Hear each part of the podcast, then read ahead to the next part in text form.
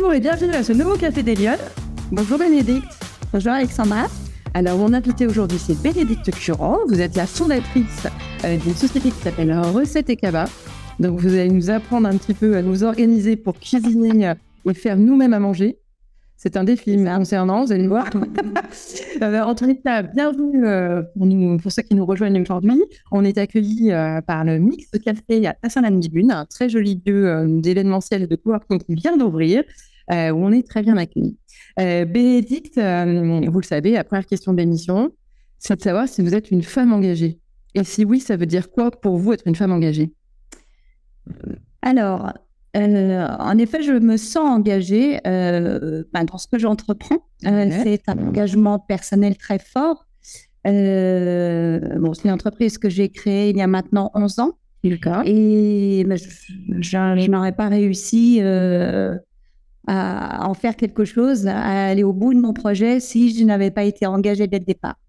Donc ça, ne se fait pas par hasard. Déjà, euh, on part euh, dans un domaine, dans un univers qui nous plaît en général. Et, ensuite, bah, pour arriver à, passer tous les obstacles, les périodes de découragement, parce qu'il y en a beaucoup, eh bien, il faut, y croire et, s'engager vraiment pour arriver à trouver les ressources, trouver l'énergie. Et voilà, donc ça, c'est mon principal engagement. Bah, après, il y a l'engagement plus, personnel euh, avec l'éducation des enfants. Je trouve qu'il faut être engagé aussi pour réussir euh, dans ce domaine. Euh, et là, on n'est pas formé pour. On découvre, par, on découvre bien souvent au, fil des ans et chaque âge bah, a ses spécificités. Et, voilà, ça, ça, nécessite aussi une certaine force et, un engagement. Voilà comment, comment je le vois. Donc, vous, vous, avez la particularité d'être, non seulement vous êtes dirigeante d'entreprise, femme dirigeante d'entreprise, mais vous avez créé votre propre concept. Euh, ça vous est venu comment, euh, le- l'idée de recette et cabas? Alors, euh, je, je, mais j'avais une envie, après une, une première carrière professionnelle d'une quinzaine d'années dans un tout autre domaine, hein, qui était le monde des études et du, du développement, du business développement. Euh, j'avais très envie d'évoluer dans le milieu de, de- du culinaire. Euh, donc, je cherchais une idée. Mais moi, ce que je voulais, c'était apporter un vrai service, app- apporter quelque chose de différent. D'accord. Euh, et donc, on m'a, j'ai- eu écho de, de ce concept qui était très développé dans les pays du Nord. Et j'ai trouvé ça très malin, vraiment très astucieux. Je me suis dit, ça, c'est vraiment différent de ce qu'on peut trouver. Donc, c'est un, un, un- un concept de panier à cuisiner pour les particuliers. D'accord. Finalement, c'est assez simple, mais ça n'existait pas. Voilà. Bon, ça, ça nécessite, c'est à la fois des bons produits, mais aussi du service, parce qu'il y a toute la création de recettes qui va autour. Donc, en fait, on reçoit, euh, c'est un abonnement. Euh, Pas forcément. Non, non, on peut. Il y a un système de commande automatique pour les clients très réguliers qui n'ont pas envie de voilà d'aller sur le site chaque semaine. Mais sinon, on peut commander à la semaine. D'accord. En tout cas, on reçoit en une fois plusieurs recettes qu'on aura choisies la semaine d'avant sur notre site, et les, sachant que les recettes changent chaque semaine. Et donc, on a un choix de recettes. On en choisit entre 3 et 6 par semaine pour le nombre de personnes euh, de son foyer, 2 à 6 personnes. Et on reçoit en une fois toutes les recettes avec tous les ingrédients dosés en juste quantité pour cuisiner. Donc, c'est, ça répond à le premier besoin auquel ça répond. Il y, a- y y bien sûr le, le- le fait de ne pas avoir à faire des courses. Ça, c'est quand même un gain de temps et une corvée euh, mise, c'est clair. Mais c'est surtout euh, la, la, la charge mentale allégée. Quoi. C'est le fait, euh, enfin, on est tous concernés, alors plus les femmes, hein, maintenant les hommes de plus en plus s'occupent euh, de ça aussi, mais quand même plus les femmes euh, qui, bien souvent, la journée, ça revient, mais qu'est-ce que je vais bien pouvoir faire ce soir? Il faut que, voilà, ça, ça- c'est un poids. euh, il va falloir que je passe faire des courses ou j'ai rien dans mon frigo. Ou, euh, voilà, ça revient. Et là, avec cette formule-là, on sait, on rentre, on hop, on prend sa recette, on sort ses ingrédients, on cuisine et on a son, son repas prêt en une demi-heure. Alors, alléger la charge mentale des femmes, c'était un peu, c'était une ambition euh, au démarrage ou c'est parce que euh, l'idée venant, euh, Oui. ça répondait en plus à, à ce besoin? C'est vrai que bah, moi, c'est arrivé, cette, cette création, c'est faite au moment euh, après mon, mon troisième enfant. Et bien évidemment, bah, j'ai vécu tout ça euh, au même titre que plein, plein de, de, de, de femmes. Euh, et, je ne veux pas trop féminiser la chose encore une fois, parce que, mais, mais voilà. Euh, et, et du coup, euh, je, je- voulais trouver quelque chose, oui, une formule qui puisse soulager euh, Donc vous, avez, vous êtes maman de trois enfants et vous avez créé une entreprise. mon entreprise après. Et, je trouvais que cette, euh, cette formule bah, répondait en tout point à, à ce qu'on attend, quoi. À la fois se faciliter la vie et puis en même temps pouvoir cuisiner soi-même à partir euh, d'ingrédients euh, non transformés. Parce que ça, ça aussi, oui, c'est un autre point au-delà du côté pratique. Il y a, il y a quelque chose aussi qui était super important pour moi, c'est le, le bien manger. Non, se manger sain avec des bons produits non transformés. Moi, je déteste la surconsommation. Je, euh, le gaspillage et voilà, ça répondait en, en tout point parce que euh, Et avec des fournisseurs locaux. Hein, avec le évidemment. D'accord. pas tout euh, faire en local local parce que sinon on tournerait autour des mêmes produits, euh, des mêmes fruits et légumes toute l'année. Donc euh, euh, Il y a cette mais- voilà, il y a cette vraie démarche de, de sourcer euh, au niveau local en priorité et euh, évidemment de suivre les saisons et de, de fournir pratiquement aucun produit transformé.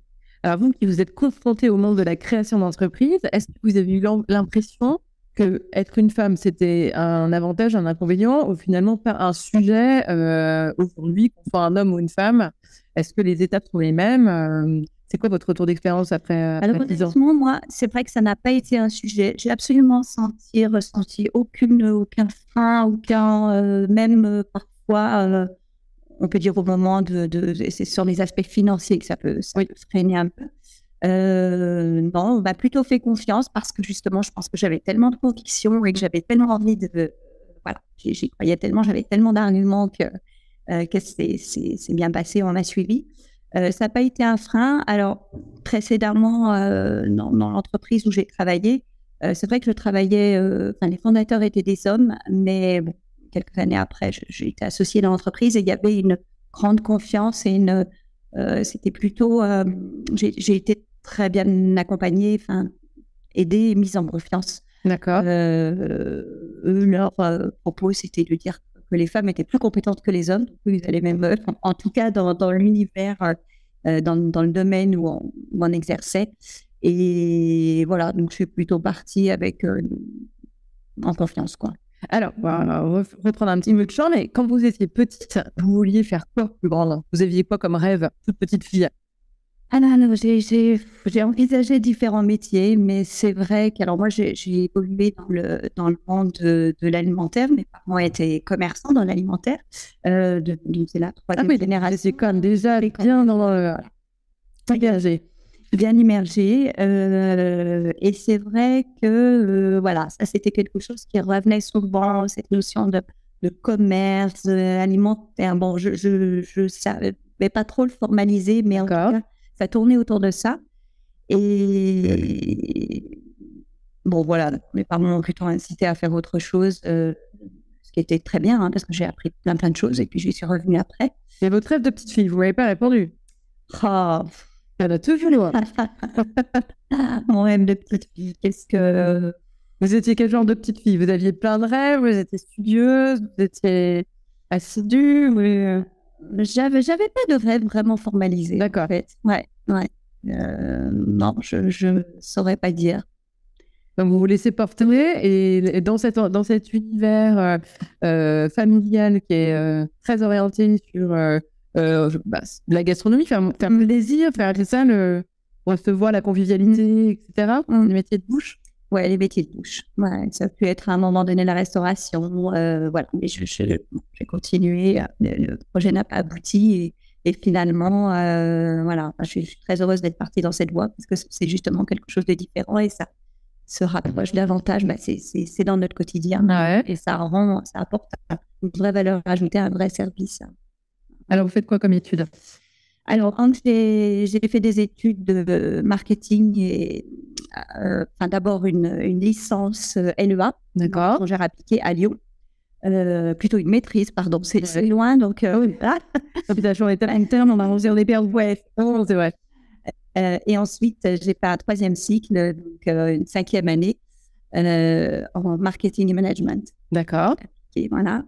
Et ensuite, bon, j'ai eu une première Premier job, c'est quoi? Premier job, premier job, c'était dans une société de communication qui créait des concepts, bah, déjà autour de la restauration. L'idée, c'était d'apporter, euh, de, de- de- de- d'inciter euh, les gens à aller au restaurant. Donc, c'était une formule de carte, euh, aller à deux, Ah ok, d'accord. faire sur les deux. Voilà. Donc, je travaillais dans cette entreprise pendant un an et demi, on m'avait donné un projet intéressant qui était de créer une formule plutôt pour les jeunes, euh, une carte pour les jeunes. Donc, il fallait que je trouve euh, bah, euh, un cinéma, des restaurants, des bars, des commerces qui proposent un avantage intéressant pour les jeunes. Et donc, ce qui était vraiment sympa avec ce projet, c'est que j'ai dû le, le, mettre sur pied vraiment de A à Z avec zéro budget. Ah oui, ok.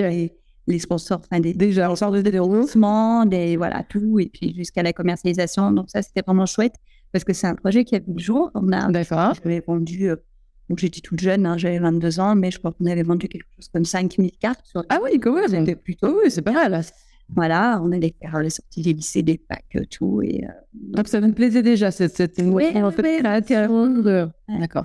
Et puis après, voilà, après, je suis rentrée directement dans l'entreprise où je suis restée une quinzaine d'années. J'ai passé, passé par différents différents postes. Alors, c'était quoi cette entreprise? Vous faisiez quoi? Enfin, c'est quoi votre fonction? Alors, moi, j'étais, je suis rentrée pour faire de la téléprospection. Euh, alors, on, travaillait en B2B. Donc, on approchait des décideurs pour leur proposer, on travaillait, on faisait de la, prestation externalisée pour des, euh, des entreprises euh, qui cherchaient à se, à se développer, donc à externaliser leur force commerciale, en tout cas la démarche en de prospection. D'accord. Et il y avait une deuxième activité qui était l'activité des études, donc études de marché, de satisfaction client, études de benchmarking, n'importe. Et euh, moi, j'ai travaillé longtemps après en tant que chargée d'études. Et puis après, voilà, il y a eu différents postes. Euh, bah, j'ai été chef de projet. Bon, j'ai complété un peu mes, euh, augmenté mes, mes compétences euh, avec pas mal de, de déplacements sur Paris à ce moment-là, parce que nos clients étaient beaucoup sur Paris. Et, et puis donc jusqu'à rentrer au comité de direction de cette entreprise qui faisait une trentaine de personnes. D'accord. Là, j'ai appris beaucoup. Ok. Et j'ai trouvé ça très, très formateur. quand on est dans une structure de, petite taille, bon, on se pose toutes les questions euh, ah oui. voilà, qui touchent à toute euh, la gestion d'une entreprise. Et, euh, et, forcément, voilà, ça m'a vraiment appris beaucoup. C'était quoi les enseignements que vous avez retirés de cette expérience? Ah bah, Toutes les toutes les décisions à prendre, bah, tenir un, tenir un, tenir un, un budget, enfin toutes les, notions économiques. Euh, euh, voilà, arriver à finaliser une mission avec un budget donné. Euh, bon, là aussi, il y avait de l'engagement parce que c'était difficile. Et les, ça a été facile d'évoluer dans cette entreprise ou il a fallu aussi faire sa place, prouver euh, ça s'est fait assez naturellement. D'accord. Euh, assez naturellement, puisque euh, voilà, on était une petite structure. bon, moi, j'étais trop motivée, mais, mais, la difficulté, c'était les clients qui étaient très exigeants. Donc, parfois, ben, il fallait donner beaucoup de soi-même pour, pour finaliser une mission dans les temps. voilà. Que... Donc, ça, vous faites ça pendant une quinzaine d'années. Mm-hmm. Et là, après, vous vous dites, euh, qu'est-ce c'est quoi le déclic? Alors, le déclic, euh, bah, je crois que l'arrivée du troisième enfant, on prend du recul, on réfléchit un petit peu et on se dit, bon, euh, voilà, 40 ans, c'est, enfin, c'est pas tellement par rapport à l'âge, mais je veux dire, j'avais envie de faire autre chose. D'accord. De, j'avais ça en moi déjà depuis de nombreuses années, hein, ça ne m'a pas tombé de ça ouais. dessus comme ça d'un coup, mais j'avais vraiment cette envie de, créer ma propre structure. C'était quelque chose qui me, voilà. Ça vous poursuivait. Ça me vous bien en grisant comme un projet, quelque chose qui me faisait, qui mettait des, petites étoiles dans les yeux. C'était, euh, euh, et, donc je cherchais toujours euh, une idée. Ah d'accord, vous étiez à l'affût de J'étais quand même à l'affût. Okay. Et, et jusqu'au jour où bah, cette idée, cette idée m'est tombée dessus. Et je me suis dit, euh, ça n'existe pas. Euh, je pense que c'est un sujet à creuser. Et donc, euh, voilà, j'ai décidé à partir du moment où j'ai détecté qu'il y avait suffisamment de signaux positifs pour y aller, bah, j'ai décidé de quitter mon entreprise. J'ai travaillé un an sur le projet avant de pouvoir me. ah oui, d'accord. Ok. Être prête ouais, avant la création. Il a bien fallu une bonne année à temps complet, non-stop de, de, travail bah, pour mettre en, faire, euh, faire toutes les, enfin, l'étude de marché euh, pour le coup, euh, l'idée si le potentiel était suffisant, pouvoir interroger un échantillon de, clients potentiels. Alors, c'est vrai que vous étiez un peu au cœur de voilà. Là, c'était votre projet de fait pour vérifier, pour éprouver un peu son idée. Voilà. J'étais plutôt à l'aise sur ces, ces parties-là. Je suis même allée en Suède pour voir comment ça fonctionnait chez eux. Euh, Donc vous avez l'idée, vous vous dites tiens là il y a quelque chose, vous tournez un petit peu autour et vous vous dites non il y a vraiment quelque chose à creuser. Et après l'étape suivante c'est parce que vous passez d'un statut salarié, euh, maman de trois enfants, c'était engageant. Euh, vous en discutez à la maison, j'imagine enfin, comment... J'en ai parlé beaucoup. J'ai saoulé un peu tout le monde avec ça. Euh, à la maison, beaucoup. Dans mon entourage, mes amis. Enfin, c'est vrai qu'on a souvent cette crainte de ne pas vouloir parler de son projet. Moi, Moi, c'est pas un conseil que je donnerais parce que la probabilité pour qu'on pique votre idée, elle est finalement elle est assez faible. Et euh, moi, ça m'a énormément apporté d'en parler parce que, bon, je vous renvoie des, choses qui sont pas forcément ce que vous avez envie d'entendre sur. Hein, parce que les, les, alors il peut y avoir euh, bah, des, des, des, réactions très positives, mais aussi des, des, mm, bon, des, freins, des, et puis finalement, bah, on laisse décanter tout ça, puis on se dit, mais oui, euh, il faut traiter ça. C'est vrai, c'est un, un, vrai sujet. Donc ça, c'est tout du temps d'économiser des erreurs, euh, fait pas par la suite. c'est ça. Euh, donc oui, au début, ça a été beaucoup de, de collecte, beaucoup, beaucoup de collecte d'informations, et plus avancé, plus c'était concret. Euh, euh, la recherche de fournisseurs, le site internet, toute la chaîne de gestion du froid, de distribution à domicile, en relais. Enfin, bon, il y avait beaucoup de sujets parce que.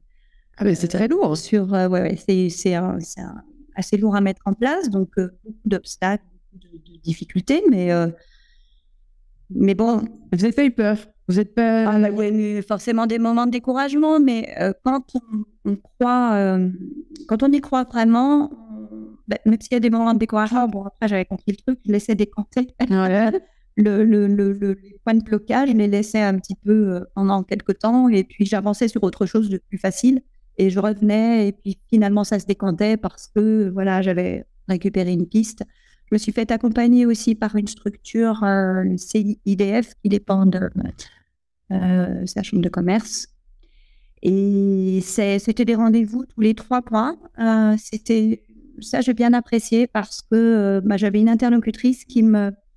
Voilà, j'exposais mes points d'avance, mes, mes, avancées et elle me donnait en retour ses, questionnements. des conseils. Des conseils, des pistes, des points à travailler. Voilà. Et ça, c'était un, point de recul plus concret que ce que je pouvais avoir de façon informelle avec les amis. Et alors, rétrospectivement, qu'est-ce qui a été le plus difficile dans cette aventure? Est-ce que c'est de franchir des étapes?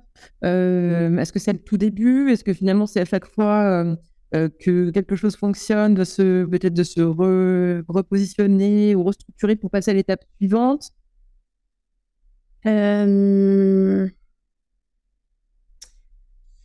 Oui, je, je, pense qu'il bah, faut, il faut de la méthode. D'accord. Quel que soit de toute façon ce que l'on fait, il faut parce qu'au démarrage, vous êtes toute seule. Forcément, vous êtes obligée de lancer votre, euh, votre projet avant de pouvoir recruter des gens et qui viennent euh, étoffer un peu votre équipe, non? Oui, oui. La première année, j'étais vraiment seule. Mais bon, voilà, j'avais découpé les sujets en grands chapitres. Hein. ouais.